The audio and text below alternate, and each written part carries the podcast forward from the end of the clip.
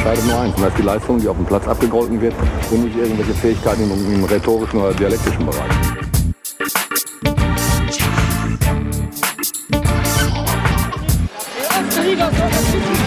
Skandal!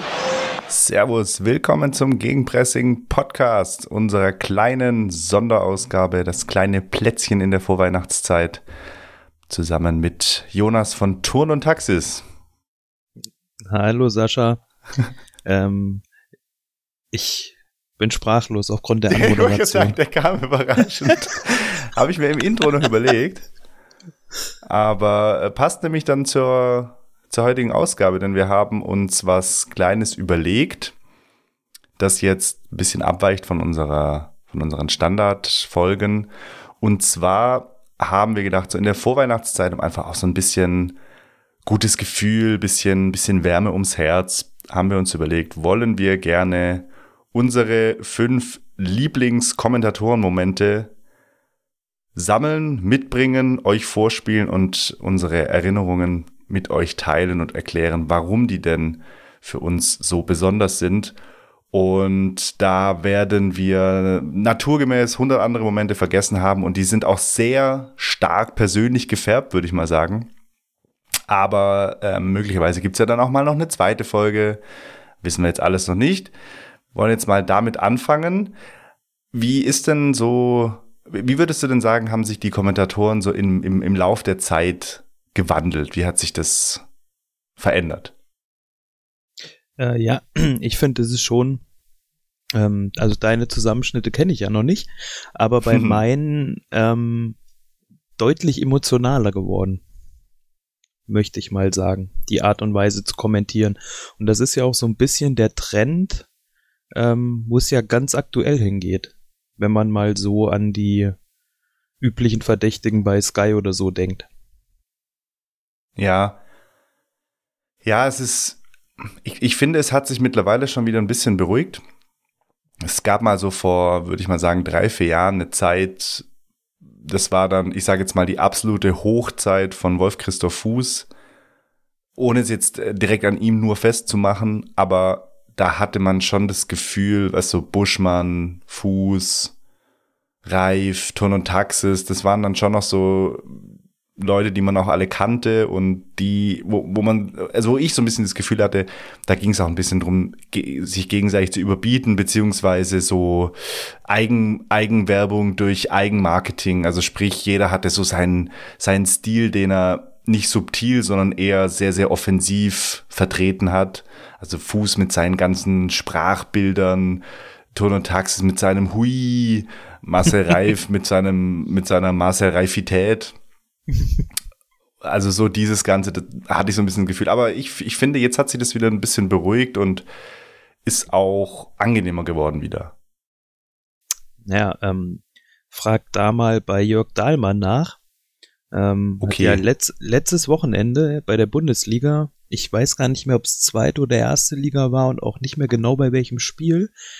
Äh, da wusste man dann, ähm, welches Thema der Schiedsrichter in der Masterarbeit ähm, behandelt hat und auch geschrieben hat. Ja, aber das ist noch Recherche, das ist noch Qualitätsjournalismus. Auch, ja, auch das ist einem Jörg Dahlmann wichtig. Auch mal raus.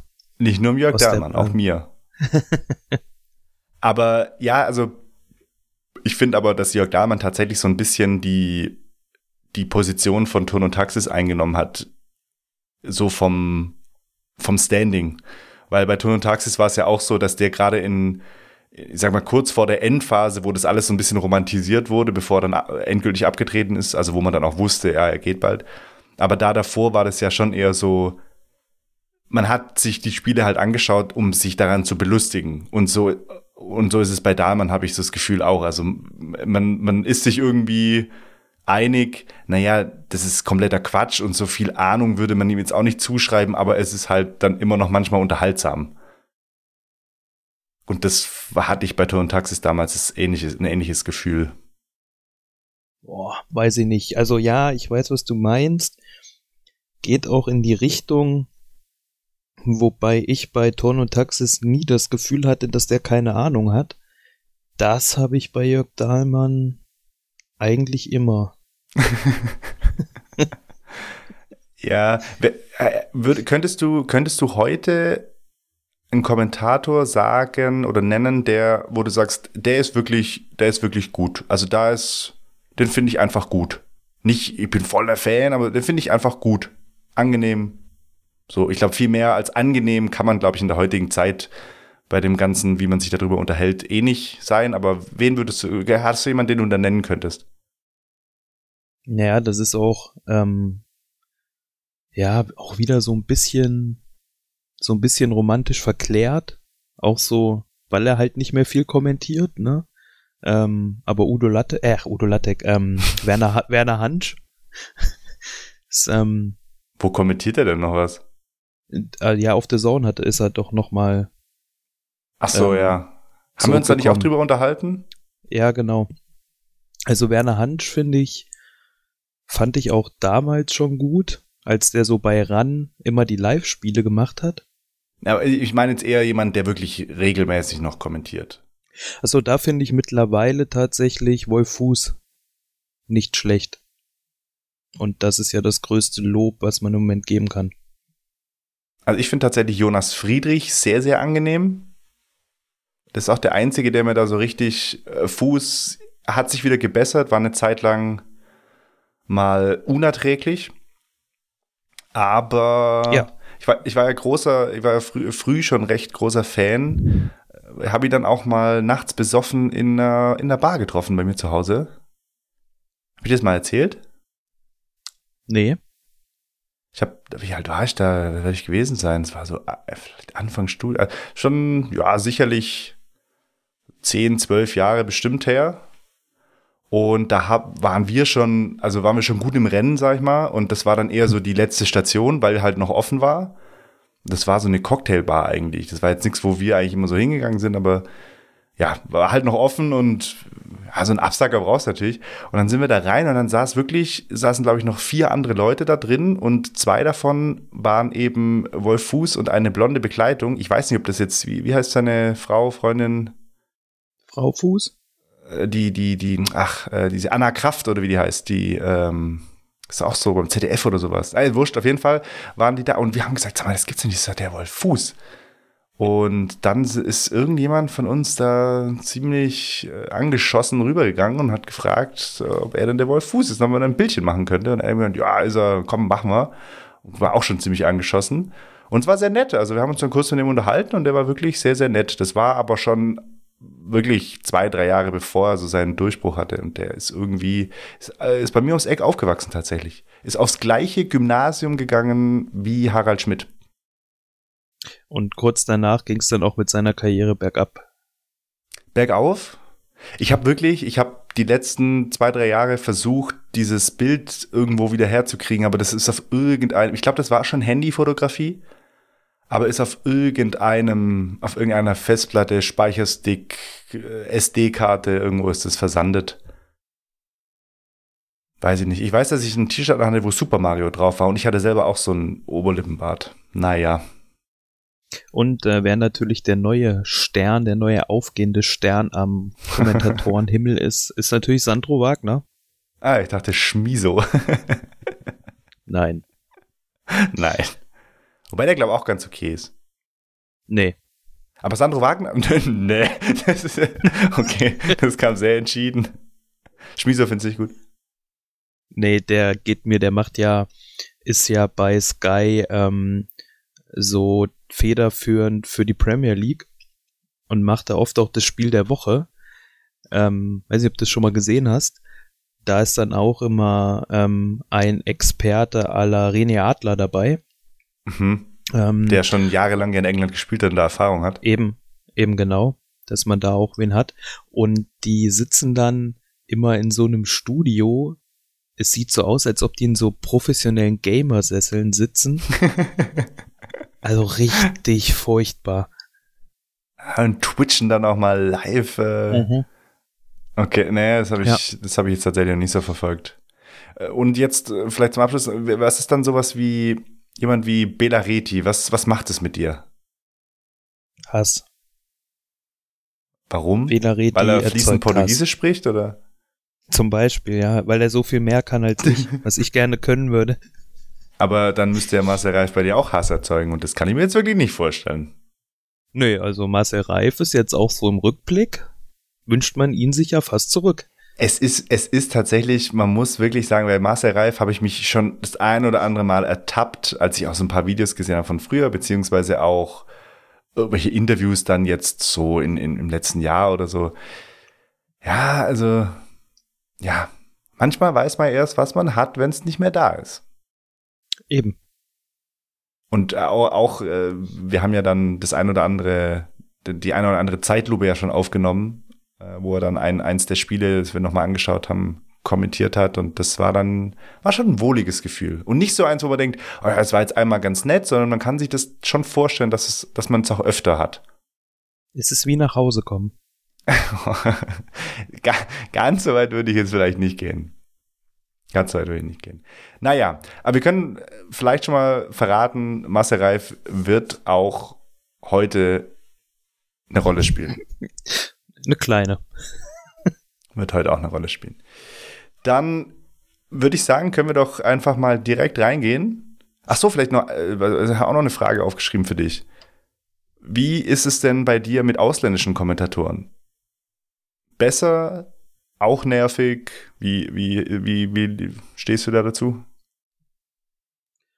Ähm, habe ich, hab ich eigentlich gar keine Meinung zu, weil ich Fußball viel zu selten ähm, mit ausländischem Kommentar gucke. Ja, aber ich meine es auch zum Beispiel, manche Szenen oder manche Spiele, manche Tore, wie auch immer, schaut man dann ja auch im Nachhinein, sieht man das dann auf YouTube immer wieder mal, keine Ahnung, wo dann auch immer so diese Zusammenschnitte kommen mit, oh, und so emotional, sind dann die anderen Länder. Ja, das also ist halt, also, es ist ganz witzig, mal so einen brasilianischen Kommentator zu sehen, der komplett eskaliert. Aber ich glaube, wenn du das halt so wie wir jetzt den deutschen Kommentar halt eigentlich immer haben, im Fußball gucken, würde ich das, glaube ich, auch nervig finden, wenn ich das immer hätte. Deswegen ja, ich kann, glaub, kann ich da nicht, mir, nicht, nicht, so viel zu sagen.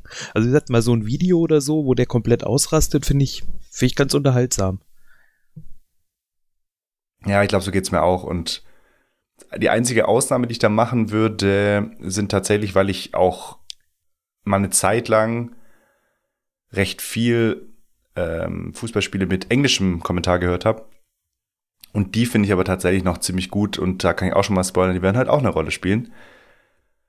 Ähm, genau, es, es gab so eine Zeit, oh, das war glaube ich schon so während dem Studium, wo man jetzt, wo das Geld jetzt für, für ein, für ein originales, vollwertiges Pay-TV-Abo jetzt nicht gereicht hat wo man sich dann andere Mittel beholfen hat.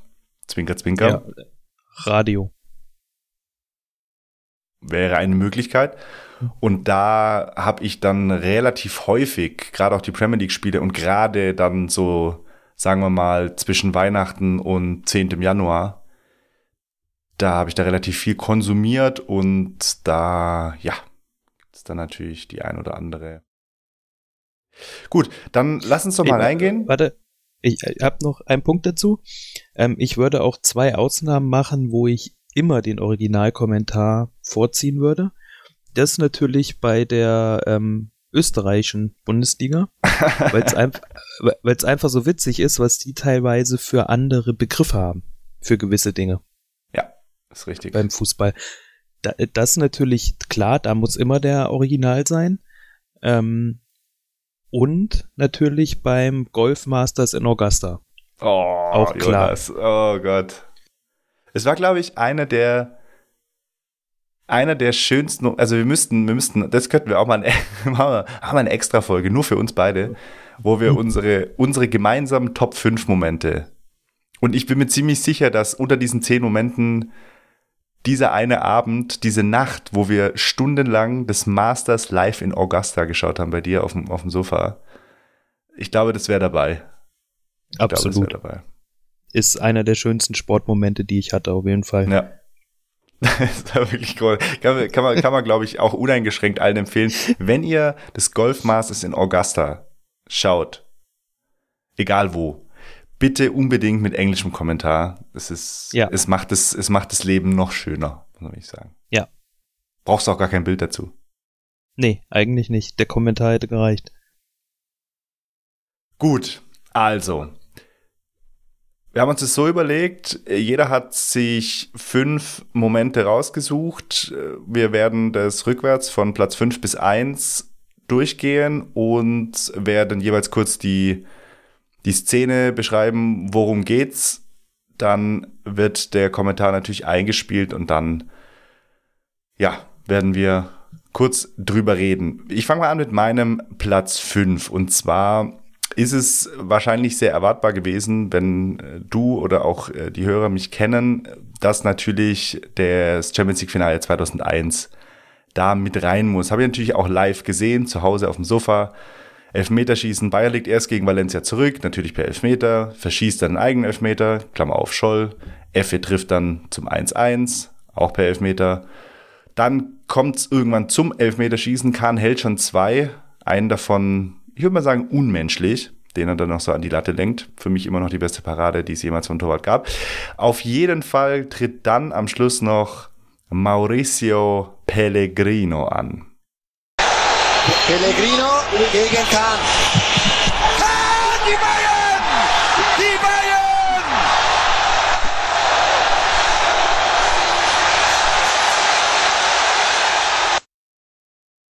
Kurz, aber heftig, hat mich geprägt. Ich habe nach dem ersten Elfmeter, den Paulo Sergio in den Mailänder Nachthimmel gedroschen hat, habe ich angefangen zu weinen, weil ich mir nicht vorstellen konnte, dass das noch gut geht. Aber es ging gut. Hast du noch Erinnerungen an das Spiel? Hast du es auch gesehen? Ja, aber tatsächlich erst so ab Mitte zweiter Halbzeit. War vorher noch im Kino. Das Ah. weiß ich noch. Film kann ich dir nicht mehr nennen, da war noch im Kino. Ähm, ich hätte auch viel, viel Geld drauf gesetzt, dass der Moment bei dir drinne ist, hätte ihn aber höher erwartet als Platz 5. Deswegen bin ich sehr gespannt, was noch kommt. Ja, es ist tatsächlich auch aufgrund der Berechenbarkeit. Also das, das war mir dann fast ein Tacken zu billig, weil du ja auch weißt, äh, welchen Stellenwert dieses 2001er Finale bei mir hat. Äh, wir werden noch eine kurze Geschichte erzählen dazu, nämlich als Kahn ja dann diesen Elfmeter hält, geht der ja, also hat er auch danach erzählt, dass er nicht gleich gewusst hat, also er war so im Tunnel, dass er nicht gleich gewusst hat, ob das jetzt die Entscheidung war oder nicht. Und man sieht es kurz, er hält den Ball und schaut dann schon im Hinfallen, schaut er schon zum Schiedsrichter, weil er nicht weiß, ob es das jetzt war oder nicht. Und dann fällt er hin, schaut nochmal und merkt dann, okay, das war's. Und dann rennt er erst los. Und dann kommt es natürlich zu einer der sehr emotionalen Szenen, als er dann seine jubelnden Mitspieler wegschiebt und ähm, direkt zu Canizares, dem Torwart von Valencia, geht, der weinend neben dem Pfosten liegt und ihn tröstet. Und das war dann so ein Vorgeschmack auf äh, ungefähr ein Jahr später, als Kahnen im WM-Finale ungefähr gleich auch am Pfosten hockt und aufgrund aber dann eines eigenen Fehlers, ja, trauert. Hat, glaube ich, Kahn, also beide Szenen, sowohl, dass er da Canizares getröstet hat und auch die Szene, dass er bei WM-Finale dann auch sehr traurig war, hat, glaube ich, Kahn so ein bisschen für Fußball Deutschland auch geöffnet. So, ah, das ist doch keine so eine Maschine, sondern auch ein bisschen Gefühle ist- und Es menschelt. es matchelt. Ich habe mir vorgenommen, kein einziges Mal das Wort Gänsehaut heute zu sagen, aber ich weiß nicht, ob ich es durch, durchhalten kann. Nee, aber ich glaube, das war, das war tatsächlich sowas, wo, wo Kahn dann ein bisschen, ja, wo, wo, wo die, die Leute ein bisschen anders auf ihn geschaut haben, weil er hat natürlich eine, äh, die, denkbar ungünstigste Konstellation, äh, allein als Typ, wie er war, und dann noch auch noch, dass er bei Bayern spielt. Ich meine, da hat er natürlich bei 50 Prozent von Deutschland äh, ganz schlechte Karten, aber ich glaube, das hat sich da so ein bisschen wenigstens geändert. Spätestens 2006, als er einen Zettel weitergegeben hat. Und Oh, er und den, da- Hand, den Handschlag. Den so männlich, den wie er mit. Jens Lehmann dann eingeschlagen hat. Ja. Gut, dann kommen wir zu deinem Platz 5. Genau, mein Platz 5. Ähm, ja, war die Saison 2002. Ähm, das UEFA Cup Halbfinale. Dortmund gegen Mailand, Hinspiel. Ähm, es war so, ja, das letzte Aufzucken die Saison vor der Fastpleite, würde ich mal sagen. Also war schon noch so der letzte Ausläufer der richtigen Millionentruppe. Ähm, angeführt äh, vom bis dato teuersten Neuzugang Marcio Amoroso. Ähm, und war ja eine der magischen Nächte, Europapokalnächte im Westfalenstadion, weil ähm, Mailand damals noch AC auch eine Bombentruppe hatte, noch mit Maldini, dem jungen Pirlo, ähm, vorne drinne Pipo Inzaghi in seiner besten Zeit, also war schon echt noch eine gute Truppe. Und dann wird Mailand da mal kurz ähm, aus dem Stadion geschossen. Und da hat Amoroso eins der ja, schönsten Tore gemacht, würde ich mal sagen, die ja, wäre bestimmt in meinen Top 10 Toren. So vom Schönheitsgrad her. Dann fahren wir das mal ab. Hochbezahlte Fußballer, die er da ganz, ganz alt aussehen lässt. Achtung und die Chance und das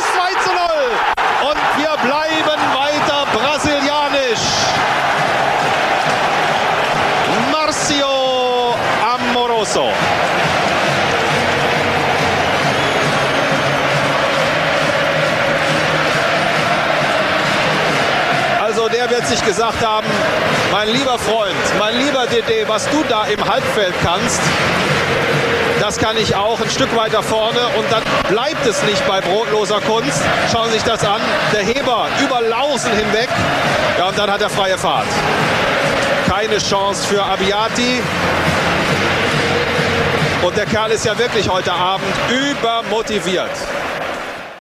Ja, der Kommentator hat's ja gesagt, ähm, es bleibt brasilianisch.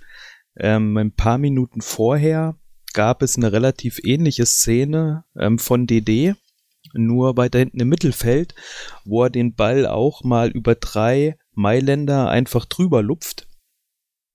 Und ähm, so ein bisschen ähnlich hat Amoroso das gemacht, lupft den Ball sich in den 16er über die Verteidiger weg und ähm, schweißt ihn dann ganz gut ein.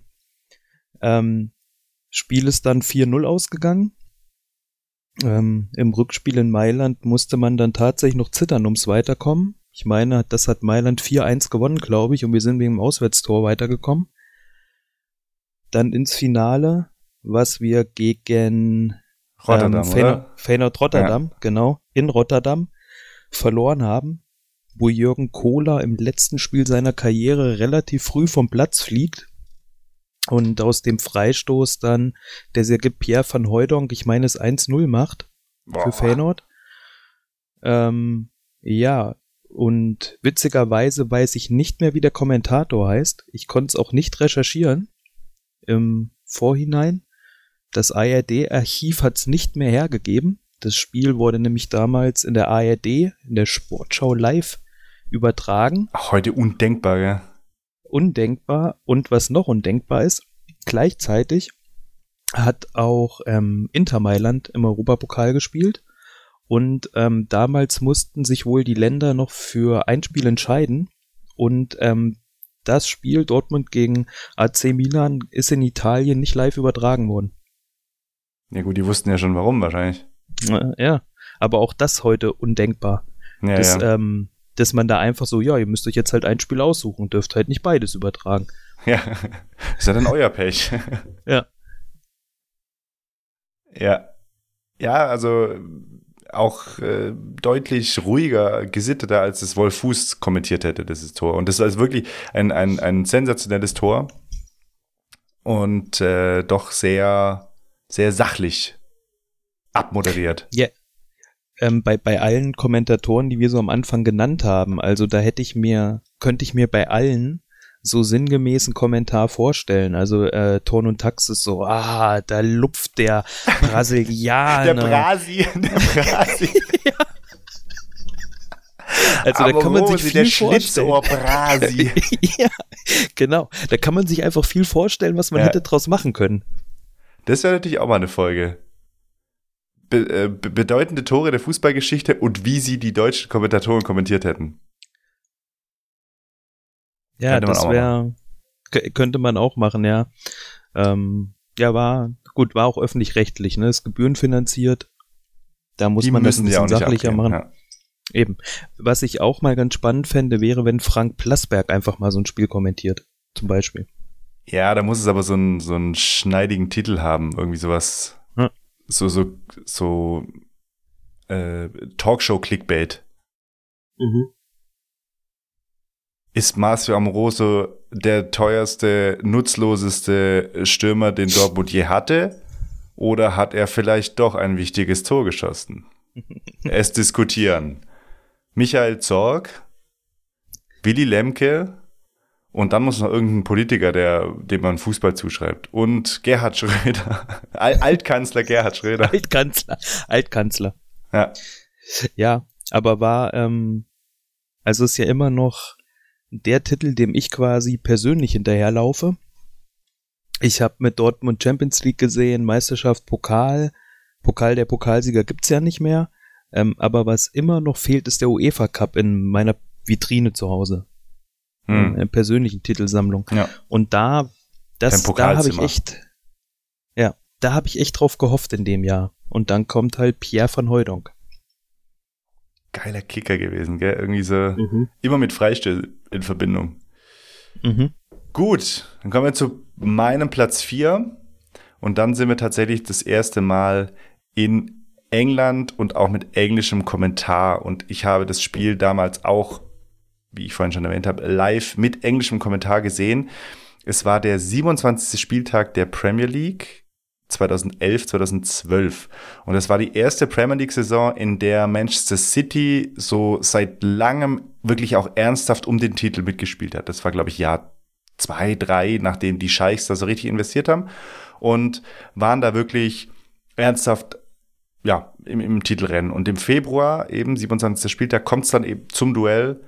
United, damals wirklich noch in der Blüte, sind äh, Tabellenführer und acht Punkte vor City. Das heißt, wenn City gewinnt, 27. Spieltag, sind es nur noch fünf Punkte und dann ist es im Prinzip wieder offen.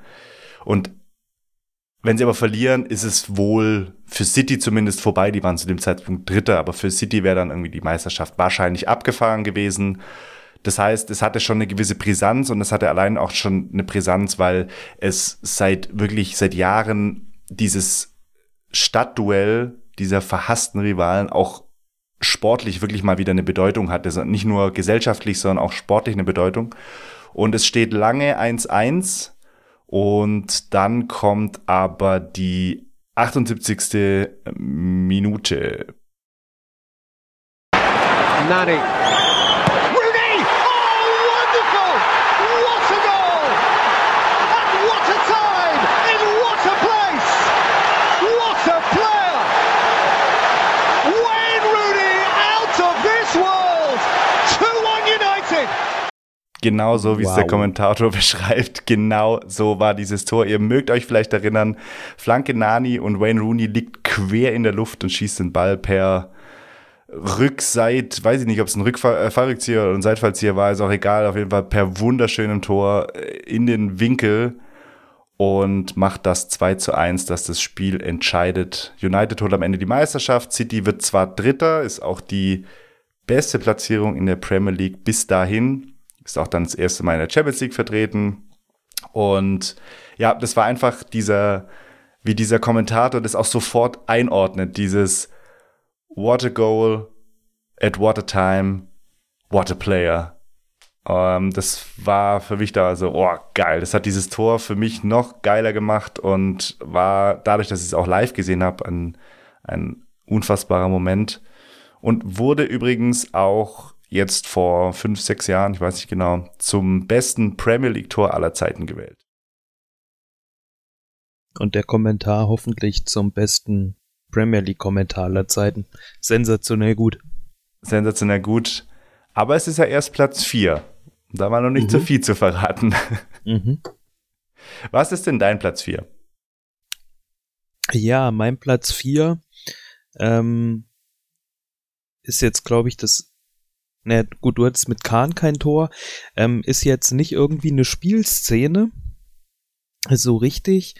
Ähm, ja, Real gegen Dortmund, Champions League Halbfinale 98, ähm, das Rückspiel und der berühmte Torfall von Madrid.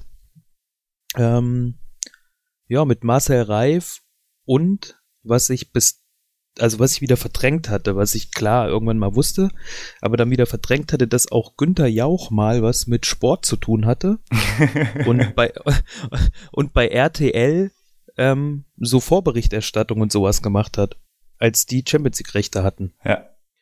Und ähm, ja, warum ich das genommen habe, möchte ich nach dem Kommentar sagen. Für alle die, die nicht rechtzeitig eingeschaltet haben, sie haben etwas verpasst. Das erste Tor ist schon gefallen. Ja, ich dachte, wir könnten jetzt so ein bisschen Fußball gucken, so im Halbfinale der Champions League. Und jetzt erleben wir hier so ein bisschen einen Heimwerkerkurs. Ah, jetzt steht auch noch Wasser. Sie sind bis aufs Grundwasser gekommen schon. Oder ist es Öl? Jetzt kommt so eine Art Aktionismus auf. Jetzt, jetzt fummeln die an dem, dem Netz rum. Das so ist wie, so- wie Fischer. Spanische, genau, spanische Fischer. Ja, das, So. ist, das, ist, das, das macht mich also jetzt ganz betroffen, Costa weil die warten nicht etwa auf das neue Tor, sondern dann kommt dann irgendwas müssen wir machen. Lass uns doch das Netz flicken, wo nichts zu flicken ist. Wir unterbrechen mal kurz, Ja. weil sich die Zahl der wichtigen Menschen doch jetzt beachtlich, um nicht zu sagen fast bedrohlich häuft. Das, der scheint ganz wichtig. Das ist einer von der UEFA. Oder der ist ganz unwichtig und trägt einfach nur irgendwas hin und her. Ja. Wenn er ein Tor tragen würde, wäre nicht schlecht. Also es ist ja alles an diesem Kommentar faszinierend. Also auch wenn man die, die Szenen jetzt nicht mehr vor Augen hat, ähm, dass Günther Jauch erstmal so quasi ein typischer Wer wird Millionär-Manier da einsteigt. Voll, voll. Oh, bevor es das gab, bevor es das gab, Ja. hat er das schon, hat das schon gemacht. Äh, äh, richtig gut. Dann äh, Marcel Reif, der ähm, natürlich gewittert hat, dass sie da auf Öl gestoßen sind, bin ich mir auch Ja. ziemlich sicher. Ja, ja. Ähm, Hat er, hat er Tag, die Verschiebungen hat er gleich gesehen. Ja klar, dann die spanischen Fischer, ne? Weil Und wie Günther zu flicken, einstreut, äh, Costa del Sol. ja. Äh, dann aber auch, ja, da ist der sehr wichtige Mann von der UEFA. Mhm. Ja gut, oder der ist komplett unwichtig. Ja. Es wäre ja auch schön, wenn sie jetzt ein Tor tragen würden. Also sensationell. Ja. Komplett. Und ähm, ich habe das gewählt. Ich weiß nicht, ob es bei dir früher auch so war. Ähm, Champions League es wär, war ja wie heute immer unter der Woche. Ähm, und als man noch so relativ jung war, hat mein Vater dann immer gesagt, äh, ja gut, komm, eine Halbzeit darfst du gucken, aber morgens in der Schule. Und äh, danach äh, muss ins Bett. Ja. Und das war auch so ein Spiel, wo ich die erste Halbzeit gucken durfte. Gut, da haben sie sich natürlich ein Eigentor geschossen, weil da konnte keiner mit rechnen. Und ich habe dann natürlich drauf gepocht, die erste Halbzeit darf ich doch gucken.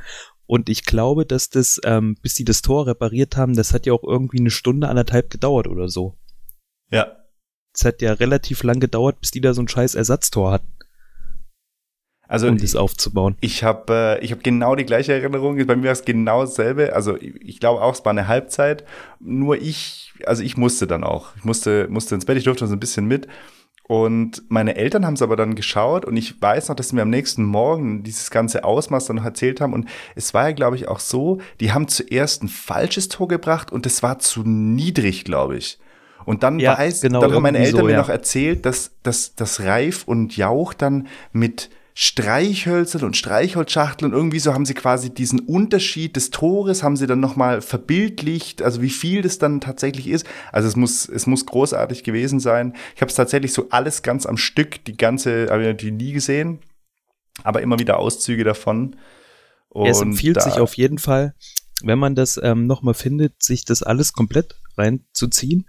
Ähm, weil man muss auch schon sagen, also allen Scheiß, den die auch erzählt haben, aber die haben sich ja wirklich knapp anderthalb Stunden einfach was aus den Fingern gesogen, Ja, um das zu überbrücken, bis das blöde Tor da war. Und keiner Absolut. wusste ja auch, wann kommt das Tor jetzt, ne? Und ähm, sie mussten es ja irgendwie überbrücken. Und das, wie gesagt, dieser Ausschnitt, allein der ist schon sensationell gut kommentiert, finde ich.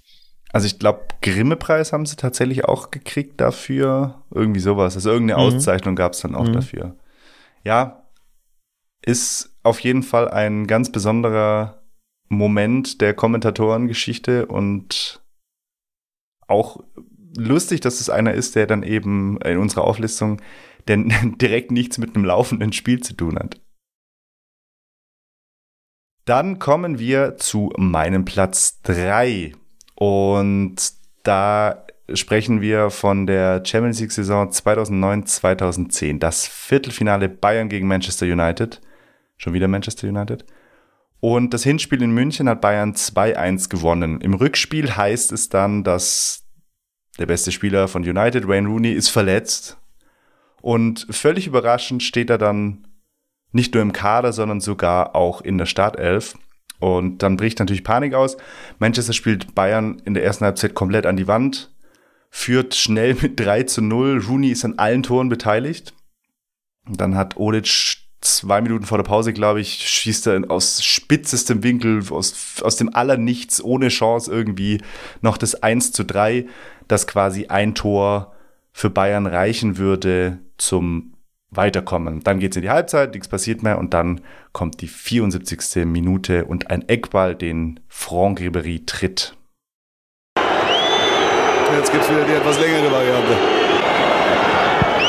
Von Brücken gegen Vidic, das ist so eine Gewichtsklasse. Robben! Ein unfassbares Tor! 2 zu 3 im Moment der FC Bayern München im Halbfinale der Champions League. Das ist die große Klasse von Robbery.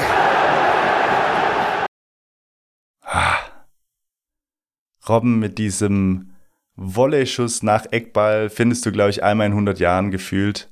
Und dann in so einem Spiel, Ball schlägt per Aufsetzer links unten rein, Fuß rastet aus. Und ich glaube, was den Kommentar auch für mich damals noch geiler gemacht hat, also zur, zur Folgegeschichte komme ich gleich noch, aber das, man hat es jetzt im Ausschnitt auch gehört, es war ja in Manchester und du hörst, wie dieses ganze Stadion des Theater of Dreams, wie es einfach totenstill ist und Fuß in diese Stille reinschreit. Und ich glaube, das macht es auch noch mal so prägnant, weil er wirklich mit seiner, mit seiner quäkenden Robert durchschneidet er so die, diese Stille, die sofort nach dem Tor einsetzt. Und wenn man, wenn der wenn man den Clip noch weiter anschaut, dann kommt sogar dann, äh, geht Robben so an die, an die Mittellinie, lässt sich feiern und als erster kommt Philipp Lahm und mit seiner, mit seiner Kinderkörperlichkeit springt er so gegen ihn. Man hört sogar durchs Außenmikrofon, wie Philipp Lahm so sagt. Also so, also, also so leise, so leise war das, dass er sogar Philipp Lahm so, so leise jubeln hört. Und das war wirklich, oh, da habe ich, da habe ich tatsächlich, da zähle ich noch davon. Gucke ich mir ab und zu mal an, muss ich sagen. Ja, ich kann mich an das Tor auch noch ziemlich gut erinnern, habe das Spiel auch gesehen. Ähm, mit einigen Bayern-Fans, glaube ich, sogar zusammen. Und ähm, ja, war dann nicht so schön, weil ich bis da bis da eine relativ große Fresse hatte. Ja. Ähm, war dann blöd. Ja, und das Aber war geile so. Kiste. Ja, absolut. Äh, nix, nix gegen zu sagen. Ähm, äh, auf, äh, auf dem Kreisliga Sportplatz würde er sagen, gut, dem schmeißt den Ball zehnmal hin und neunmal jagt dann über den Zaun. Äh, aber absolut, absolut geiles Tor. Und das war auch so Wolf Fuß so auf seinem Höhepunkt Ja, ja. der Unausstehlichkeit. Ähm, weil auch dann diese Wortschöpfung, die sie immer machen. Ja, ja, und Robberie und, so bei ganz vielen anderen ja auch, nicht nur da, aber das, oh, so vom, ist, äh, ist so eine Mischung gerade bei mir, das Tor richtig geil und der Kommentar richtig ekel. ich muss sagen, ich fand den Kommentar damals einfach geil, finde jetzt auch immer noch geil und gebe dir aber vollkommen recht, weil ich äh, an sich ähnlich fühle, aber in dem Moment bei diesem Tor und wie, wie dieses, dieses näselnde Rob, wie dieses so durchzieht, das, das macht es bei mir einfach sehr besonders. Aber ich gebe dir recht, weil ich habe nämlich auch einen ähnlichen Moment noch vor Augen. Das war, meine ich sogar, war das die, ah nee, das war 2012 äh, im Elfmeterschießen, Halbfinale Elfmeterschießen gegen Real, wo dann Schweinsteiger am Schluss antritt und wenn er trifft, sind wir im Finale der Horm und Wolf Fuß kommentiert es und sagt dann Schweini, go. Und Schweini trifft und dann sagt er, ah, hier, Schweinsteiger, Schweinsteiger, Bayern im Finale. Und dann sagt er, hasta la vista, Bayern Finalista. Und das Oh ist Gott. so, ja, und das ist so, so auswendig. Also das ist, das kam das kam einfach nicht von, von innen und das war so ein Fußding, wo so, ich habe es zum Glück in dem Moment damals ja gar nicht gehört, da war ja irgendwo ganz anders. Aber so im Nachhinein, das, das ist nichts, was der sich dann spontan ausgedacht hat. Er wird Nein, sicher behaupten, ich glaub's ihm aber einfach nicht. Nein, das hat er sich vor dem Spiel auf den Zettel geschrieben und hat gedacht, hoffentlich kann ich ihn bringen. Zumindest vorm Schuss oder keine Ahnung, irgendwie sowas. Und das, ja, fand ich dann, das fand ich dann auch sehr mühsam im Nachhinein. Aber nochmal zu, zu dem Robin-Tor. In dem Moment, als diese, als dieses Tor fällt, ich war in einer Kneipe mit, wir waren insgesamt zu viert, ein Hardcore Bayern-Fan, mit dem ich die ganzen Spiele da auch geschaut habe, mit dem ich auch damals die UEFA Cup-Saison immer geschaut habe. Und zwei anderen. Und wir hatten vier frische Bier vor uns. Natürlich auch nicht das erste an dem Abend. War ja sehr nervenzehrend. Und das Tor fällt und wirklich, das Ding schlägt ein und der Tisch fällt komplett um. Alle vier Bier zerschellen auf dem Boden, was uns in dem Moment völlig egal war, als sich das da alles beruhigt hat, so, oh, äh, die schlecht. Und dann weiß ich noch, wie es so eine ganz unangenehme Situation gab, weil dann kommt jemand von der Kneipe, will das wegmachen. Also sagt auch nicht, oh, ihr Arschlöcher, sondern sagt, oh, mach das mal weg. Und wir halt so hin und her gerissen zwischen, hilfst du oder ist total spannend? Also, was machst du da? Also, Ähm, ähm, wir hätten gern auch noch vier Ja. neue. Bring die, bring die mal zuerst, bitte. nee, also ich weiß nicht, was wir dann gemacht haben. Jedenfalls Spiel aus und unter der Woche war es natürlich. Und wir sind dann, einer von äh, den vier, ah, hat nichts getrunken an dem Abend und war mit dem Cabrio da, glaube ich. Dann sind wir mit dem Cabrio nach Stuttgart gefahren, weil wir gedacht haben, wir müssen jetzt, wir müssen irgendwas machen. Also wir, gerade der Bayern-Fan und ich, wir mussten irgendwo hin mit uns. Wir, wir waren so voll Adrenalin, haben uns da die völlig zugeschüttet, sind im Cabrio nach Stuttgart gefahren, haben uns in Stuttgart auch noch komplett besoffen unter der Woche, sind morgens dann irgendwo in so einen After-Hour-Schuppen, waren dann um halb acht oder halb neun wieder daheim, unter der Woche. Und ja, Bayern kam dann ins Finale und hat dagegen Inter Mailand verloren. Hat sich ja gelohnt. Aber hattest du es auch schon mal, dass du so, dass du irgendwo hin musst, du musstest irgendwas machen, du musstest so richtig, das, es hat nicht gereicht, dass man unter der Woche da jetzt in dieser Kneipe sitzt und sich wegstellt, irgendwas musstest du, musst du machen, so irgendwie, ich, wir mussten irgendwo hin mit uns. Mach mal meinen, meinen nächsten Moment, dann möchte Okay. ich antworten. Was ist denn dein äh, Platz drei? Ja, mein Platz drei ist, ähm, glaube ich, der erste und ohne dir vorgreifen zu wollen, vermutlich auch einzige Moment, der nicht in einer Fernsehübertragung kam, äh, sondern ähm, im sehr, ja, fast konservativ objektiven BVB-Netradio. ähm,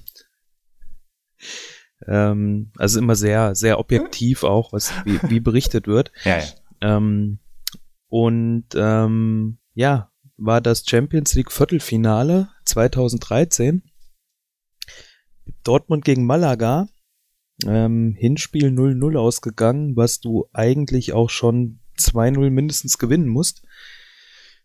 Ja, und dann kam das Rückspiel und ähm, Norbert Dickel und Danny Fritz kommentieren im Netradio. Ähm, ja, und dann nahmen die Dinge so ihren Lauf. Es steht ähm, in der 90. Minute äh, 2-1 für Malaga. Ähm, dann macht Marco Reus das 2-2. Reicht nach dem 0-0 im Hinspiel natürlich nicht. Ja, und dann kam Felipe Santana. Der Ball ist im Aus. Einwurf. Schmelzer. Lewandowski jetzt mit der Flanke in die Mitte. Die kommt nicht schlecht. Schieber. Reus. Reus in die Mitte. Wir machen rein. Tor. Tor. Tor. Tor. Tor. Tor. Tor. Tor. Tor. Für Borussia Dortmund. 3 zu 2. Hier rasten alle aus. Der ganze BVB ist auf dem Rasen. Ich pack es ja nicht. Ich pack es nicht. 3 zu 2 Borussia Dortmund. Ich weiß gar nicht, wer es gemacht hat. das, ist sowas von scheißegal gerade. Ich glaube, es war Reus. Ich weiß es nicht. Santana. Sagt es mir. Warte, die Zeitlupe kommt. das Tor geschossen? Warte kurz, warte kurz. Die, ich sag's dir, Reus kommt dann mit dem Schuss in die Mitte. Santana oder Schieber. Wer war's denn jetzt? Es war Santana! Felipe Santana macht das 3 zu 2. Freunde, ist das geil! ja, auch an dem Kommentar, unabhängig davon, dass ich ähnlich ausgerastet bin wie die beiden, ähm, ist auch ähm, zum einen geil, dass der Stadionsprecher auch erstmal die Zeitlupe braucht, um zu gucken, wen er ansagen muss. Weil Nobby Dickel ja nicht nur Netradio-Kommentator bei uns ist, sondern auch Stadionsprecher. Er muss also auch komplett eskaliert sein auf seinem Podest. Und dann auch die Frage Schieber oder Santana. Das ja habe ich mir so gerade notiert, dass es ist, also, dass man die Frage überhaupt stellen muss. Absolut. Ähm, und ich weiß noch, das Spiel habe ich bei einem Freund hier in Hannover geguckt, ähm, zusammen mit seiner Freundin und ja, meiner jetzigen Frau. Ähm, die auch sehr viel Spaß hatten, weil ich dann, also Malaga hat in der 81. das 2-1 gemacht, hat auch schon ein bisschen was getrunken zu dem Zeitpunkt und dann nur noch angefangen habe rumzupöbeln da, also gegen den Fernseher und den Schiedsrichter und alle. Ähm, Typisch ja, eine. und dann ist das halt nach dem 3-2 ein bisschen eskaliert. Ähm, wir da auch richtig abgegangen rumgeschrien. Kurz danach hatten die Nachbarn die Polizei gerufen. ähm, was daraufhin dann ähm, ja meine Frau und ähm, die Freundin von meinem Kumpel nee, da hier wir haben nur Fußball geguckt ähm, die sind jetzt auch wieder ruhig äh, können wieder fahren ähm, und das war dann auch so wie du es eben beschrieben hast bei deinem letzten Moment wir mussten dann einfach noch irgendwo hin und war ja auch unter der Woche und dann in Hannover halt noch in die Stadt gefahren und dann da auch Party gemacht, weil man einfach noch so viel Adrenalin hatte in sich und so, dass man nicht einfach hätte, ja, okay, gut, dann fahren wir jetzt nach Hause, gehen ja. ins Bett und ja. stehen morgen wieder auf, ne? Gute Nacht, ne? Du musstest einfach noch, ja, irgendwas machen halt. Ja. Ah, das ist schön, dass du es verstehst. Ich habe zu dem Spiel noch drei Punkte. Punkt eins, es war abseits. Punkt genau wie das 2-1 von Malaga. Punkt zwei, ich hasse Norbert Dicke. Punkt drei, ich finde es trotzdem sensationell, wie er dann, wie er jetzt auch dann nicht mal weiß, wer es ist, aber dann höchst souverän, zehn Sekunden später, die, das Stadionmikro in die Hand nimmt und sagt, das 2 zu 1, das 3 zu 2 für den BVB. Natürlich, Felipe Santana. Also ist immer geil. Also wir haben ja zu unserer Anfangszeit im Studium haben wir, als wir bei dir samstags äh, öfter mal waren, weil du hattest Sky und ich nicht, da haben wir ab und zu auch mal so parallel Netradio gehört, das weiß ich noch. Da hatte ich die, das war so mein erster Kontakt mit dem Netradio und ich fand es damals schon, ich hoffe, du korrigierst mich jetzt nicht, ich fand es damals schon un, also unerklärlich schlecht. Und, ja, also sensationell gut. Ja, aber da, da war, fand ich es auch schon immer geil, wie dann, wie man dann ja hört, wie er danach die Stadion durchsagt. Also das hört man ja in diesem Netradio, wie er dann die Stadiondurchsage macht. Ja. Das ist schon, schon echt faszinierend. Ja, das ist ähm, gut, man sieht halt, er ist halt Profi, ne? Ja, er richtig. kann dann auch seiner Arbeit nachgehen, ne? Und kann dann souverän das Tor abmoderieren. Ähm, und ja, um deiner Geschichtsklitterung gleich mal äh, den Wind Samach. aus den Segeln zu nehmen, das 2 normal wäre das Spiel ja 2-1 ausgegangen für uns, weil das ähm, 2-1 von Malaga war, war auch klares Abseits. Ne? Das ist so also, Normal? Also, also brauchst du jetzt auch wirklich niemand beschweren. Nee, was aber, was aber äh, ja tatsächlich so war, dass das 2-1 von Malaga abseits war. Und das Geile nach dem Spiel war, ähm, Malaga hatte zu dem Zeitpunkt auch irgend so ein, ähm, irgendeine Scheichfamilie als Besitzer. Das war ja die Zeit von Malaga, wo auch die Michelis da gespielt Richtig. hat äh, ähm, und noch ein paar. Und der ähm, Präsident der Scheich hat sich nach dem Spiel offiziell bei der UEFA beschwert, dass das 3-2 von Dortmund abseits war. Und dann hat die UEFA so sinngemäß beantwortet, ja gut, können verstehen, war es auch, halt Fehlentscheidung. Aber euer ähm, 2-1 war ja auch abseits. Ja gut, das ist ja egal. Ähm, so. Das ist nur das 3-2, wollen wir, dass es nochmal angeguckt Ja, aber das war das entscheidende Tor, Jonas. Ja. Das war eben, das entscheidende genau. Tor. Ja, ich habe das damals auch live gesehen nicht im Netradio verfolgt, aber live gesehen und da weiß ich, das war ja schon so der Höhepunkt der Bayern-Dortmund-Rivalität. Und ich muss sagen, ich habe mich schon sehr aufgeregt, dass es ja abseits war. Das weiß ich noch. Das, weil ich, ich habe es, ja. ich habe es euch einfach nicht gegönnt. Ich habe es euch wirklich von ganzem Herzen nicht gegönnt. noch schöner wäre nur gewesen, wenn tatsächlich Julian Schieber das Ding gemacht hätte. Dann wird sich diese Gönnungsgeschichte vielleicht auch ein bisschen umdrehen. Ein sensationeller Spieler. Gut.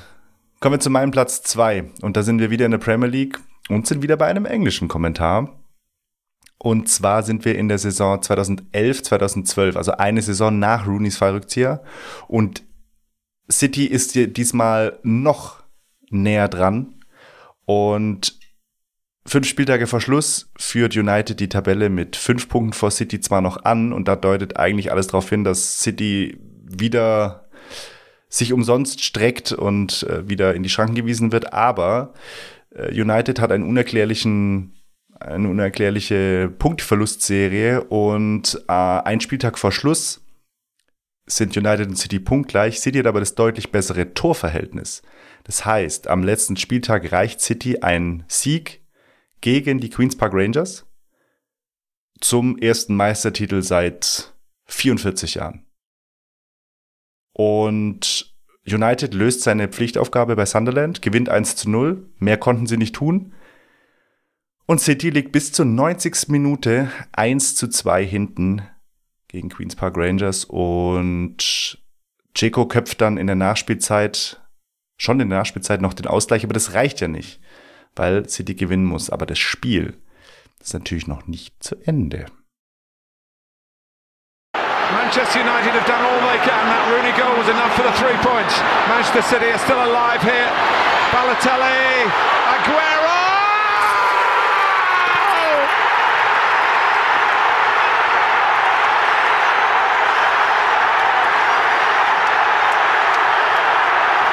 I swear you'll never see anything like this ever again. So watch it, drink it in. They've just heard the news at the Stadium of Light. Two goals in added time for Manchester City to snatch the title away from Manchester United. Stupendous! The greatest moment I've seen in Premier League football. Wie sieht's auf deinen Unterarmen aus? ja, ähm, ist ähm, auch one of the greatest moments in Premier League History. Ich habe das Spiel auch gesehen. Ja, habe ich damals auch live gesehen, ja. Das war, ähm, kann ich mich noch erinnern, da hat Sky auch ähm, eine der ersten Male so eine Premier League Konferenz Genau, gemacht. so Splitscreen gab's dann nämlich. Ja, Genau, und da war auf der einen Seite war United schon abgepfiffen und äh, ist, man zieht dann unweigerlich den Vergleich zur Bayernmeisterschaft 2001. United Ja. war abgepfiffen, denkt, eigentlich müssten sie es haben, nur dass da kein Rollo Fuhrmann rumlief und gesagt hat, Leute, ihr habt's, es ist aus. Äh, aber ja, dann dieses Aguero, es ist, das, das ist wirklich ein Video, was ich mir mehrfach im Jahr gezielt anschaue, weil ich es so unfassbar geil finde und da, oh, das ist äh, herrlich.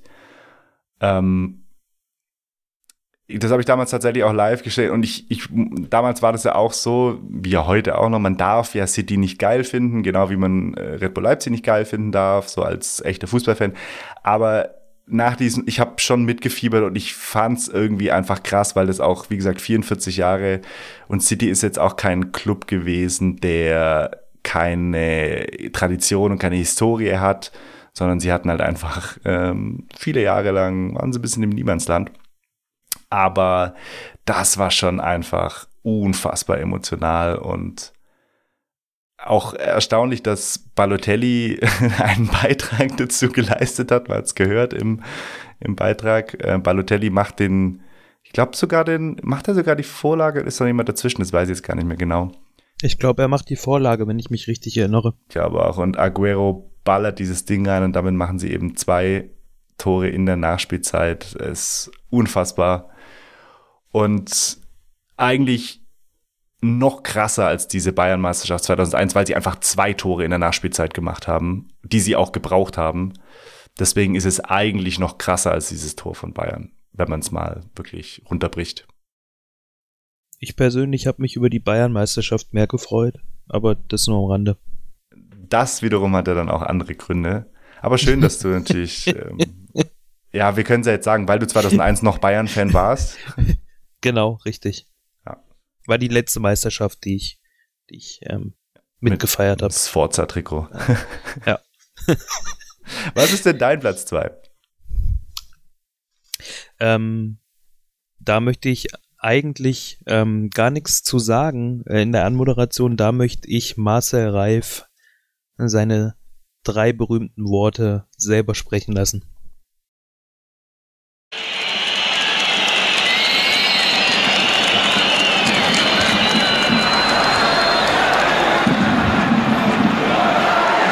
Möller, Ricken! Ricken! Lupfen jetzt! Ja!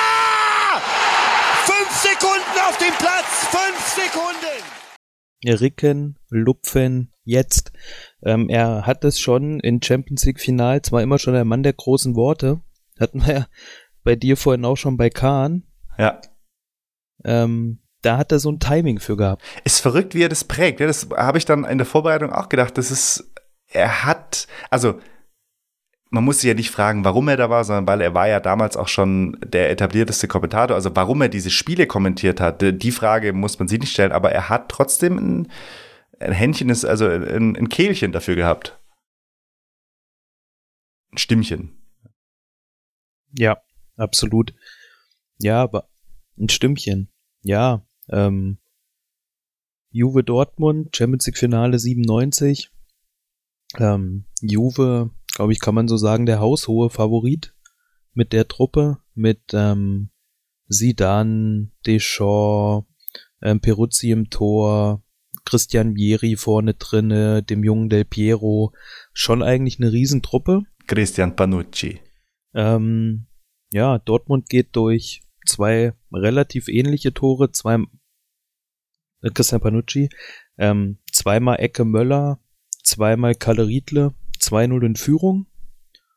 Ähm, mauert das dann eigentlich ganz gut zurecht. Dann macht äh, Anfang der zweiten Halbzeit Del Piero ein Wahnsinnstor mit der Hacke. Ähm, ja, und dann kommt Ricken. Und das weiß ich auch noch, das habe ich mit meinen Eltern damals zu Hause geguckt. Ähm, und ich hatte so eine große Südtribünenfahne und die haben wir danach auf dem Balkon gehisst und da zwei Wochen hängen lassen. Mir kommt das irgendwie, als ob ich gerade so ein Déjà-vu. Ah, Wo haben wir das denn? Wir haben das auf jeden Fall im Podcast schon mal besprochen. Wann war, war das in unserer Folge, wo wir unsere größten Fußballmomente besprochen haben? Oder wo war denn das?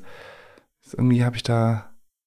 Hatten wir, nee, wir hatten das Champions League Finale schon mal in der Zeitlupe, glaube ich. Hatten wir BVB? Ach doch, ah, na klar, da war es das. Ja, ja. Ah, richtig. Ja. Mit allen Boxic im Sturm. Mhm. Ah, ja, ja, ja. Stimmt, stimmt. Ja, ja, ja, ähm, genau, ja, ja. Ach, es ist auch Netz, äh, Hirn wie ein Sieb. Ja, nee, es ist, äh, er hat Marcel Reif irgendwie, irgendwie kann er das. Und äh, man, da kann man, finde ich, auch sagen, was man will. Er hat da, er hat es Champions Königsklassen, äh, Königsklassen-esk in Szene gesetzt, dieses Tor, wie er auch Ja. andere Momente schon vorher in Szene gesetzt hat. Das kann man ihm Und nicht absprechen. ähm, Lars Ricken hatte da so einen Moment, wo es vorhin bei Wolfuß hatten, wir glauben ihm nicht, dass er sich den Spruch ähm, spontan ausgedacht hat. Lars Ricken hat ja auch immer hinterher gesagt, oder sagt auch wahrscheinlich heute noch, wenn du ihn fragst. Ähm, also er war ja sauer, dass er nicht von Anfang an gespielt hat. Ja. Ähm, und hat ja auf der Bank dann gesessen, wurde ja äh, genau zum Tor quasi eingewechselt. Paar, paar Sekunden vorher. Ja, und er hat die ganze Zeit schon gesehen, dass Angelo Peruzzi Ja. zu weit vom Tor steht. Und das ist einfach Und da hat er, Geschwätz. da hat er gleich gesagt, den ersten Ball, den ich kriege, äh, den lupfe ich. Und das ärgert, das macht mich richtig wütend, weil das ist einfach erfunden. Das ist einfach Das glaube ich ihm. Das glaube ich ihm komplett. Das klar. glaubst du ihm nicht. Das glaubst du ihm nicht mal. Aber ich habe noch eine schöne Anekdote, die ich tatsächlich diese Woche gehört habe, zu, ja, indirekt diesem Tor. Kennst du den Schriftsteller Benjamin von Stuckrad-Barre? Ja. Und der hatte, ich glaube, auch Ende der 90er, Mitte, Ende der 90er hatte der so seinen Durchbruch und war da so der Popstar der deutschen Literatur, blablabla, also sehr bekannt. Und der durch, also mit dem habe ich einen, einen Podcast gehört, wo es um Fußball ging. Und der hat gesagt, hat er dann eine, eine Anekdote erzählt, der hat irgendwie damals in, in seiner Hochphase irgendwie eine Connection zu Lars Ricken. Ich weiß nicht durch was, weiß ich nicht, weil der auch seine Bücher gelesen hat. Irgendwie sowas. Auf jeden Fall hatten die irgendwie eine Connection, haben sich dann auch privat kennengelernt, fanden sich cool, haben sich immer wieder getroffen. Lars Ricken war auch mal bei ihm dann auf der Bühne bei Lesungen und so und äh, die wurden anscheinend, sahen die recht ähnlich aus und wurden dann auch immer gegeneinander verwechselt. Also der eine hat gedacht, das ist ja, ähm, also äh, Fans oder so. Und irgendwann, als Lars Regen auch mal bei ihm bei einer Lesung dann war, das war dann so, ich glaube 2000 war das, also drei Jahre nach diesem Ding, waren sie danach, dann nach dieser Lesung, waren sie auf dem Hotelzimmer und haben sich wohl nach allen Regeln der Kunst besoffen. Und dann, wie man halt dann so, ja, kommt man, haben sie über Fußball geredet und blablabla. Und dann ging es darum, ob Felix Magath im WM-Kader 1986 war oder nicht. Und Benjamin von Stuttgart-Barre hat gesagt, natürlich war der dabei, weil er hat ja damals, war so seine Anfangszeit wohl und wo er sich die ganzen Kicker-Sonderhefte und er, er, er konnte noch, er hatte Poster im Kopf von diesem, von dieser WM, wie Felix Magath dann da drauf war. Und Lars Rieger hat gesagt, nee, der war nicht dabei. Auf keinen Fall war Felix Magath im WM-Kader. Und dann haben sie natürlich gewettet und der Wetteinsatz war, wenn, also Lars Ricken hat seinen Schuh aufs Spiel gesetzt, mit dem er das Tor geschossen hat. 1997 wow. im Finale. Und dann haben sie eben, also das hat Benjamin von Stuttgart-Barre vorgeschlagen, dass das der Wetteinsatz sein soll. Und im Gegenzug äh, stand dann auf dem Spiel für Benjamin von Stuttgart-Barre der Computer, auf dem er seinen ersten großen, das, seinen ersten großen Bestseller geschrieben hat. Und das war eben der Wetteinsatz. Und natürlich war Felix Magath im, Champions, äh, im, im WM-Kader 1986.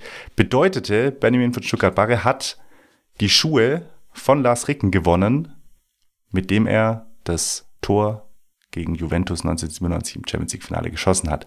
Problem ist aber, Geil. ja, Problem ist aber, Benjamin von Stuttgart-Barre hat diese Schuhe nie bekommen. Lars Regen hat wohl immer gesagt so, ja, die sind, äh, das sind bei meinen Eltern, da kommen wir jetzt auch gerade nicht hin und, äh, und jetzt sind die Schuhe im Deutschen Fußballmuseum. Ich wollte gerade sagen, ich kann es auflösen, weil ich weiß, wo die Schuhe stehen. genau. Hätte ja auch nur sein können, dass Benjamin von Stuttgart-Barre die dann gespendet hat. Nein, ähm, er hat die Schuhe ja. nie in seinem Besitz gewähnt. Aber ich finde es eine sensationelle ja, Anekdote. Aber wenn die auch bei den Eltern vom Lars Ricken im Keller in der Kiste sind, da kommt man nicht da so kommst leicht, du nicht hin. Ja Keller da aufräumen. Ist, da ist auch der Kegelpokal äh, vom, äh, von den Pfadfindern und Eben. alles. Und da, bis du Eben. da durchwühlst. Und der, der bronzene Otto äh, ist da natürlich dann auch. Richtig, der von der, von der Bravo Sport. Richtig. Ja, der, Bra der Bra Bravo Bronzeboy. Ja, finde ich eine sensationelle Anekdote. Und ja, kann man sich übrigens, der Podcast heißt A Ball You Need is Love. Wortspiele kann man, ja, äh, selber sein Urteil bin. Ball You Need is Love. Und der Podcast wird betrieben von Arndt Zeigler. Den könnte man kennen aus Funk und Fernsehen und weil er Stadionsprecher von Werder Bremen ist. Und der hat immer mal bekanntere und mal unbekanntere Gäste aus der popkulturellen Welt, die sich dann mit ihm über Fußball unterhalten. Und da war eben Benjamin von Stuttgart-Barre da. Gut, dann kommen wir zu meinem Platz 1.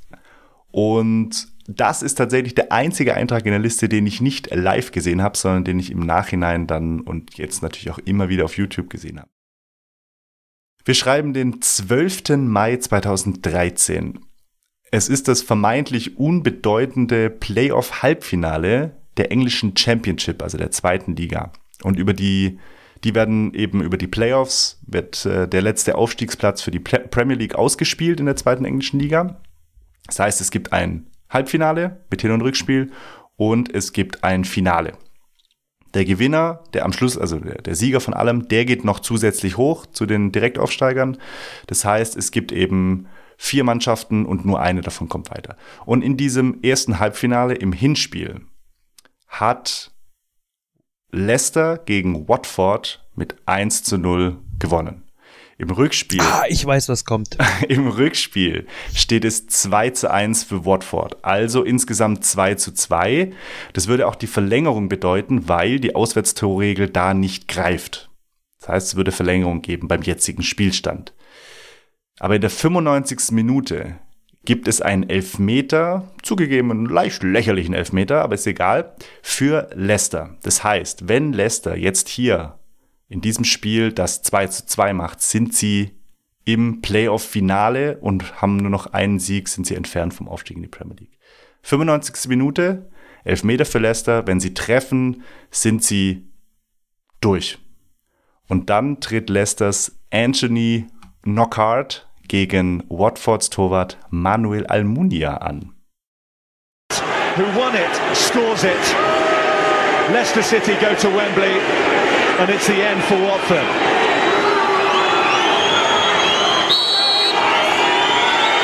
Knockout takes, Almunia saves, knockout follows in, Almunia saves again.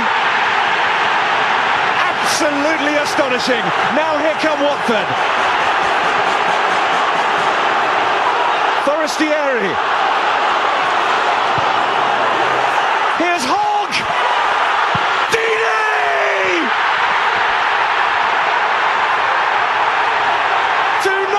Scratch your eyes. You are really seeing the most extraordinary finish here. Wow. Manuel Almunia pariert den Elfmeter und den Nachschuss. Watford schlägt den Ball aus dem Strafraum und dann wird er über die rechte Außenbahn einfach zum Konter nach vorne getrieben. Flanke, Kopfballablage und dann einfach nur noch Troy Deeney, pure Ekstase. Auch beim, ich glaube, der Reporter bei ihm auch. Ja, ähm, man hört ja öfter mal, ähm, wie kann man aus einer eigenen Ecke ja. ähm, ein Tor bekommen. Ähm, ist auch, also soweit ich mich erinnere, der einzige Elfmeter, wo man sich mal einen Konter gefressen hat. War sensationell. Ich habe das Spiel tatsächlich gesehen. Ah, okay. Deswegen wusste ich, was kommt. Also es ist, es ist unfassbar. Also allein schon die, also von der Parade des Nachschusses bis zum Tor vergehen 18 Sekunden. Und das ist natürlich absolut der Knaller, dass die, dass, dass die Mannschaft den Elfmeter vergibt, den Nachschuss auch noch vergibt, mit dem sie ja eigentlich sicher weitergekommen wäre und sich dann aber in, im Gegenzug de, das Tor fängt, durch das sie selber ausscheiden. Das ist, äh, also, es gibt ja diese Floskel von, wie nah manchmal Glück und Pech oder Erfolg und Misserfolg beieinander sind. Und ich glaube, selten war es so plakativ im Fußball wie in diesem, in dieser Szene und diesem Moment.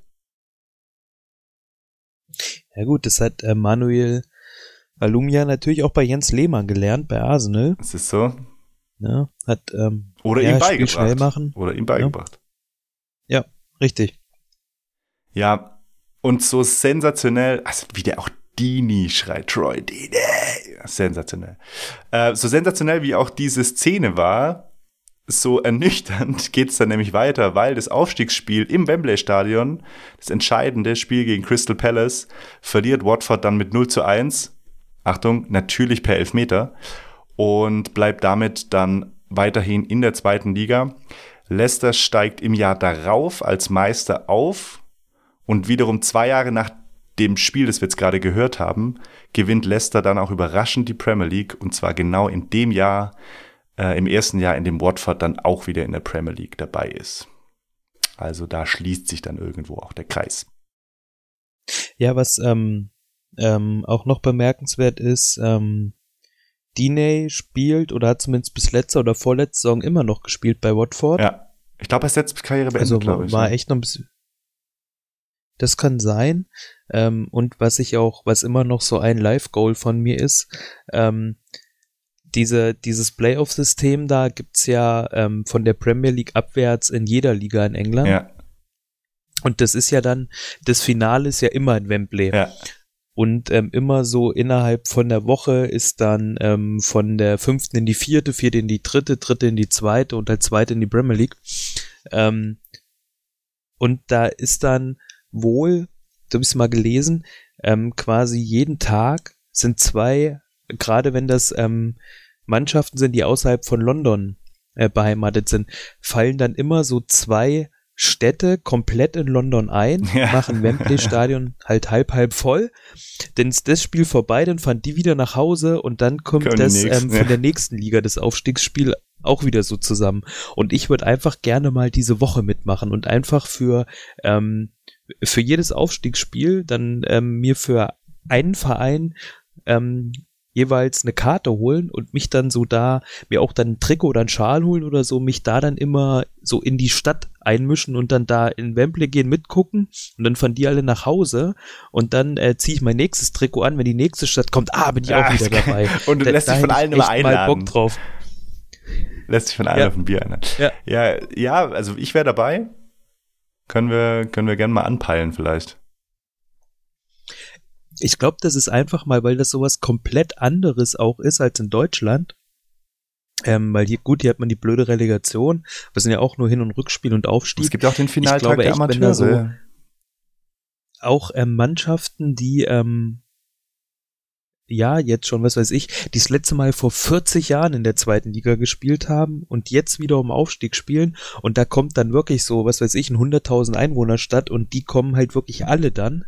ist, glaube ich, auch so vom Feeling her ganz geil. Aber das passiert hier, glaube ich, dann eher selten, weil du diese, ich weiß nicht, ob man überall die Identifikation hat. Also es ist was anderes, wenn zum Beispiel jetzt Waldhof Mannheim vorm Aufstieg steht oder Kaiserslautern. Solche Geschichten da, ja, aber ich meine, ja, du, also mitmachen würde ich schon, so ist es nicht. Das heißt, du, du plädierst jeden für Fall. Finalspiele in Berlin? Ja, aber nur mit so einem Playoff-System, weil da, da ja auch so das komplett Absurde in England ist, dass dann da halt der Dritte gegen den Sechsten um den Ja, ja. Aufstieg spielt, quasi im Playoff-System. Ähm, so du kannst schon äh, in der Liga auch recht viel verkacken, wirst so mit Hängen und Würgen Sechster, steigst dann aber noch auf durch das Playoff-System.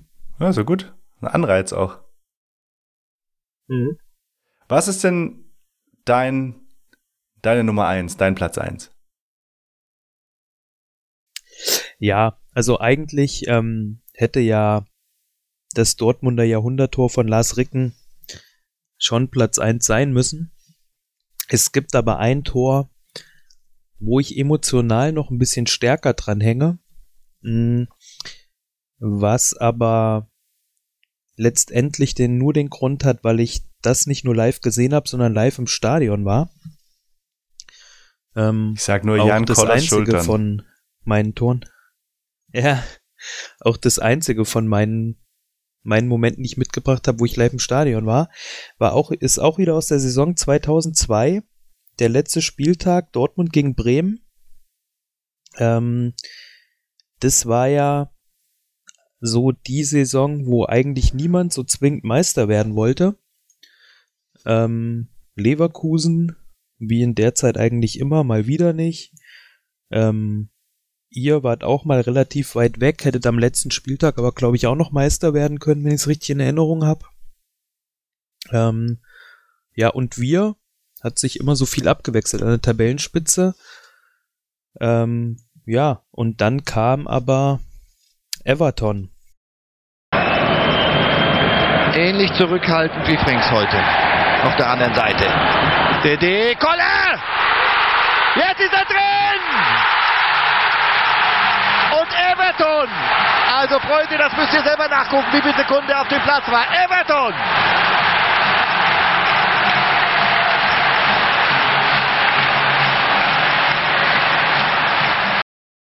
Matthias Sammer als Trainer ähnlich gutes Händchen bei der Einwechslung wie Ottmar Hitzfeld. ähm, Ich glaube, Nobby Dickel hat übrigens noch Da müsst ihr selber nachgucken. die Wiederholung abgewartet, wer jetzt wirklich der Torschütze war, bevor es durchgibt. Äh, Freunde, da müsst ihr selber abwarten, äh, müsst ihr selber nachgucken, wie lange er auf dem Platz war. Ähm, ja, war dann das Tor zur Meisterschaft. Ähm, Bremen relativ früh 1-0 in Führung gegangen. Dann Jan Koller in seiner unnachahmlichen Art, ähm, als Freund der Familie ja auch bekannt schon hier. Sicher. Ähm, macht es 1-1. Ja, und dann kam Everton. Den Namen Und, gar nicht äh, mehr es präsent. Marcel da- Reif können sich mal wiederholen. Everton! Ja. und ähm, ja, da war ich live im Stadion. Hab, ähm, da ist ja auch der Moment entstanden mit äh, Jan Koller, wo er mich auf den Schultern hatte, war ja das Spiel. Ähm, und auch danach, ähm, als wir im Stadion raus sind, ja, da verlassen mich dann auch die Erinnerungen so langsam an den Tag und auch den nächsten. Tja. Also ich kann mich erinnern, ich habe das Spiel nicht im Fernsehen gesehen, sondern ich war im Schullandheim und wir sind mit dem Bus an dem Tag irgendwo hingefahren. Oder wie sagt ihr auch Schullandheim oder Landschulheim oder wie sagt ihr? Es kommt drauf an, wie es heißt. Also gibt beides. Aber du weißt, was ich meine. Ja, ja. Genau, und da, äh, ich weiß nicht, wo wir waren, irgendwo im Steinbruch oder was weiß ich. Wir sind im Bus zurückgefahren und einer meiner besten Freunde damals, der war auch ähm, Dortmund-Fan und wir saßen, klar, wie es gehört, in der letzten Reihe, aber auch vor allem, weil da oben dran ein Lautsprecher war vom Radio und wir haben den Busfahrer tatsächlich gebeten, ob er bitte die Schlusskonferenz reinmachen kann. Und dann haben wir auf der Rückfahrt eben die Schlusskonferenz gehört und ich hatte ja nicht mehr so viel Aktien drin, weil ich glaube, bei uns war es wirklich eher theoretischer Natur, dass wir das Ding noch holen können. Also es war sehr, und es war, glaube ich, dann auch relativ schnell über, das, über den Spieltag klar, dass es auch nichts wird. Ich meine ich. Und Wenn ich mich richtig erinnere, hätten Leverkusen und wir verlieren müssen. Genau, irgendwie Ihr sowas. hättet gewinnen müssen und ich glaube auch mit Abstand, äh, mit irgendwie ein, zwei, drei Toren Abstand. Und äh, Leverkusen hat, glaube ich, relativ früh schon 2 oder 3-0 ja, geführt. Also es war relativ schnell klar, dass Bayern es auf jeden Fall nicht reißt. Und dann weiß ich, dann kamen wir nämlich dort an und dann hieß es bitte alle aussteigen. Da ging es irgendwie noch fünf Minuten oder, oder zehn Minuten, weiß ich nicht. Und wir haben gefragt, ob wir bitte sitzen bleiben können. Und dann haben wir quasi im Bus letzte Reihe zu, ich glaube, wir waren zu dritt oder zu viert, haben wir dann die Schlusskonferenz voll angehört. Und der Busfahrer hat natürlich brav gewartet. Ich glaube, der wollte es auch hören. Und dann habe ich also in einem großen Bus auf, dem, auf der Rückbank habe ich dann dieses Tor miterlebt, ja. Ja. War, ähm, ja, war, war schon geil. Also im Stadion natürlich alles explodiert nach dem Tor. Standst du auf der Südtribüne? Mhm. Ja. Danach nicht mehr. Also danach standst du nicht mehr. Nee, danach habe hab ich ähm, hinter der Bande gelegen, so ungefähr. ähm, nee, das, das war schon. Das glaube ich. Also da bin ich auch wirklich neidisch. Wahrscheinlich das Beste. Ja, das glaube ich. Aber da bin ich wirklich neidisch, dass man so ein, dass man so ein, das ist ja dann auch nochmal was anderes. Also wenn, wenn man jetzt in irgendeinem Pokalwettbewerb in einem K.O.-Spiel ich meine, das hatte ich auch schon, dass man dann da live dabei ist und, und dann sich da alles überschlägt und man dann aber weiterkommt. Aber das ist dann, glaube ich, nochmal was anderes, wenn sich das ja. dann da wirklich entscheidet und dann ist definitiv, du hast das jetzt gewonnen. Das ist dann einfach nochmal was on top. Aber wie bist du denn an die Karte gekommen überhaupt? Über Kontakte. Entschuldigung, Jan. Ich bräuchte noch Karten für das Spiel. Ja, wie viel brauchst du denn? Zwei oder drei? Ich bräuchte zehn. Kannst du was machen? Jonas, zehn ist viel. nee, aber hat er als Freund der Familie, was war das eigentlich ganz einfach. Danach noch VIP-Lounge mit ihm? Ja, schön ein paar Lachshäppchen, ähm, noch ähm, im Entspannungsbad, natürlich, ne, wie früher immer im Whirlpool ja. gefeiert. Mit Sunday Odyssey. Ja, Jan Koller, aber Bauchnabel hochwärts nur zu sehen, weil er so groß war. Alle ja, anderen und, bis und, zum Hals drin. Und bei, bei, mir nur Haarspitzen rausgekommen. Nee, nee. ja, ich hab so ein das, Schnorchel halt, ne? Wo sie dann so Sekt reingefüllt haben. ja. Ich habe dir schon mal erzählt, dass ich dir zu deinem 30. eigentlich eine Videoaufzeichnung von dem Moment wie du auf Jan Kollers Schultern sitzt, besorgen wollte, aber es sich einfach wirklich nirgends auftreiben, auftreiben ließ, eine, eine Kopie dieses Spiels in digitaler Form, auch bei den einschlägigen Sendern nicht. Und beziehungsweise die Kopie des Spiels schon, aber dadurch, dass diese, die rechte Situation sich im Lauf der Jahre mehrfach geändert hat, war es dann so, dass die, die, die, das Spiel hätte ich haben können, aber den ganzen, also so, so gefühlt Abschlusspfiff war das eben eigentlich nicht mehr dabei und äh, deswegen war das schwierig. Das hat, das hast du ja schon mal erzählt. Und als ich jetzt die, ähm, die Ausschnitte rausgesucht habe für die Folge heute, hat sich mir das auch erst auch so richtig erklärt, wo das Problem liegt, weil ich erst da so richtig geschnallt habe, dass das Spiel, äh, dass das ja eine der zwei Saisons, glaube ich, war, ähm, wo dieser komische Arena-Sender mhm. die Rechte hatte. Ja. Also das ist ganz verquer gewesen und ich, ich habe sowohl bei der DFL direkt angefragt, ich habe bei den öffentlich-rechtlichen angefragt, ich habe bei Sat 1 und den, also ich habe überall wirklich das versucht und äh, es hieß, wenn überhaupt, hieß es so, ja, das Spiel könnten wir gegen eine finanzielle Entschädigung könnten wir besorgen. Bei der DFL hieß es, wir könnten das vielleicht schon hinkriegen. Wir wissen nicht, ob das da drauf ist, aber wir können das besorgen. Allerdings geht es nur für, ähm, für, für, für Menschen, die über einen äh, über einen journalistischen Auftrag kommen, also die quasi von irgendeinem journalistischen Arbeitgeber kommen, was ich dann nicht war. Äh, also für Privatpersonen ergo nicht. Und genau, weil, weil auch, ich, ich weiß jetzt nicht, was schätzt du, wie lang nach Schlusspfiff war das? Boah, keine Ahnung. Da habe ich keinerlei so. Aber sicherlich zehn Minuten nach Schlusspfiff, oder? Für. Naja, das, das, das war ja noch die Zeit, ähm, wo das quasi noch nicht gesellschaftlich verpönt war, danach noch einen Platzsturm zu machen, wenn man Meister wird. Ja, weil man da halt noch keine ähm, weißen Sturmhauben auf hatte und Eisenstangen in der ja. Hand. Wir sind halt dann alle auf dem Platz, alle runter, ganze, ganze Rasen war ja dann voll und ähm, ja, dann hat man da den einen, also Jan Koller hatte auf jeden Fall schon so ein Meister-T-Shirt an. Ja, aber also, also bis du dann da Trikot, runterkommst, bis du dann Bayern Collar bist und ja. wie, also ja, auf jeden Fall. Das ist, äh, ich würde mal sagen, mindestens zehn Minuten nach Abpfiff. Ja, und vor allem dann. Vielleicht noch ein bisschen länger. Dann ist es ja auch so, dass ich weiß jetzt nicht, wo das übertragen wurde, und aber es kann ja sein, dass da dann eigentlich schon lang wieder, also oder, oder ins Studio geschaltet wurde und das irgendwie so hinten dran, ich weiß, das kann, kann ja alles irgendwie sein. Jedenfalls, ja, ließ sich das leider nicht auftreiben und ja, vielleicht eines Tages irgendwann. Vielleicht aber auch nie.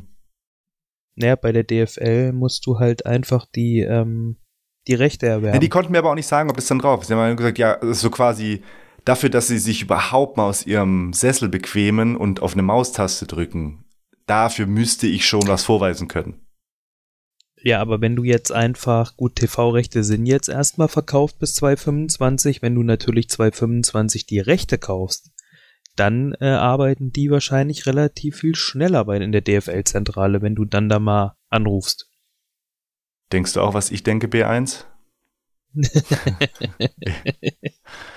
Gut, also Crowdfunding läuft. Okay, ja, das soll es dann mal eigentlich für den Moment gewesen sein. Ist mhm. doch ein bisschen länger geworden, als ich gedacht habe. Jetzt sind wir doch irgendwie auf äh, Länge einer normalen Folge, aber ich hoffe, es hat sich für alle HörerInnen gelohnt. Ich hoffe, es hat sich auch für dich gelohnt, Jonas. Ja. Ähm, wie gesagt, äh, Kahn die Bayern. Ja, okay, lass, drauf lass, lass, uns mal, lass uns mal. Äh, ich muss, ich muss, ich muss mir, mir meinen Top bei dir rauspicken und du musst dir deinen Top bei mir rauspicken. Also ich würde bei dir, ich würde bei dir, was würde ich bei dir nehmen? Ja, leider, leider schon Santana. ja, weil du insgeheim doch ein Norbert Leider schon Santana. Ähm, hm, Rooney. Rooney? Ja. Gut, dann würde ich sagen, spielen wir die beide jetzt nochmal als Outro ab und wünschen allen eine schöne Vorweihnachtszeit, glaube ich. Oder? Vorweihnachten? Ja, wir ja, noch Vorweihnachten haben wir das noch raus. Ja, ist ja dritt, dritter Advent am Wochenende. Ja, passend zum dritten Advent. Gut, dann äh, eine gute Zeit euch allen und dir auch, Jonas. Ja, tschüss. Nani Rooney! Oh, wonderful! What a goal! And what a time! In what a place! What a player! Wayne Rooney out of this world! 2-1 United! Der Ball ist im Aus. Einwurf. Schmelzer. Lewandowski jetzt mit der Flanke in die Mitte. Die kommt nicht schlecht. Schieber. Reus. Reus in die Mitte. Wir machen rein. Tor. Tor. Tor. Tor. Tor. Tor. Tor. Tor. Tor. Tor. Für Borussia Dortmund. 3 zu 2. Hier rasten alle aus. Der ganze BVB ist auf dem Rasen. Ich pack es, Janik. Ich pack es nicht. 3 zu 2 Borussia Dortmund. Ich weiß gar nicht, wer es gemacht hat. das, ist sowas von scheißegal. Ich glaube, es war Reus. Ich weiß es Santana. nicht. Sagt es mir. Warte, die Zeitlupe kommt. hat das Tor geschossen? Warte kurz, warte kurz. Die, ich sag's dir, Reus kommt dann mit dem Schuss in die Mitte. Santana oder Schieber. Wer war's denn jetzt? Es war Santana! Felipe Santana macht das 3 zu 2. Freunde, ist das geil!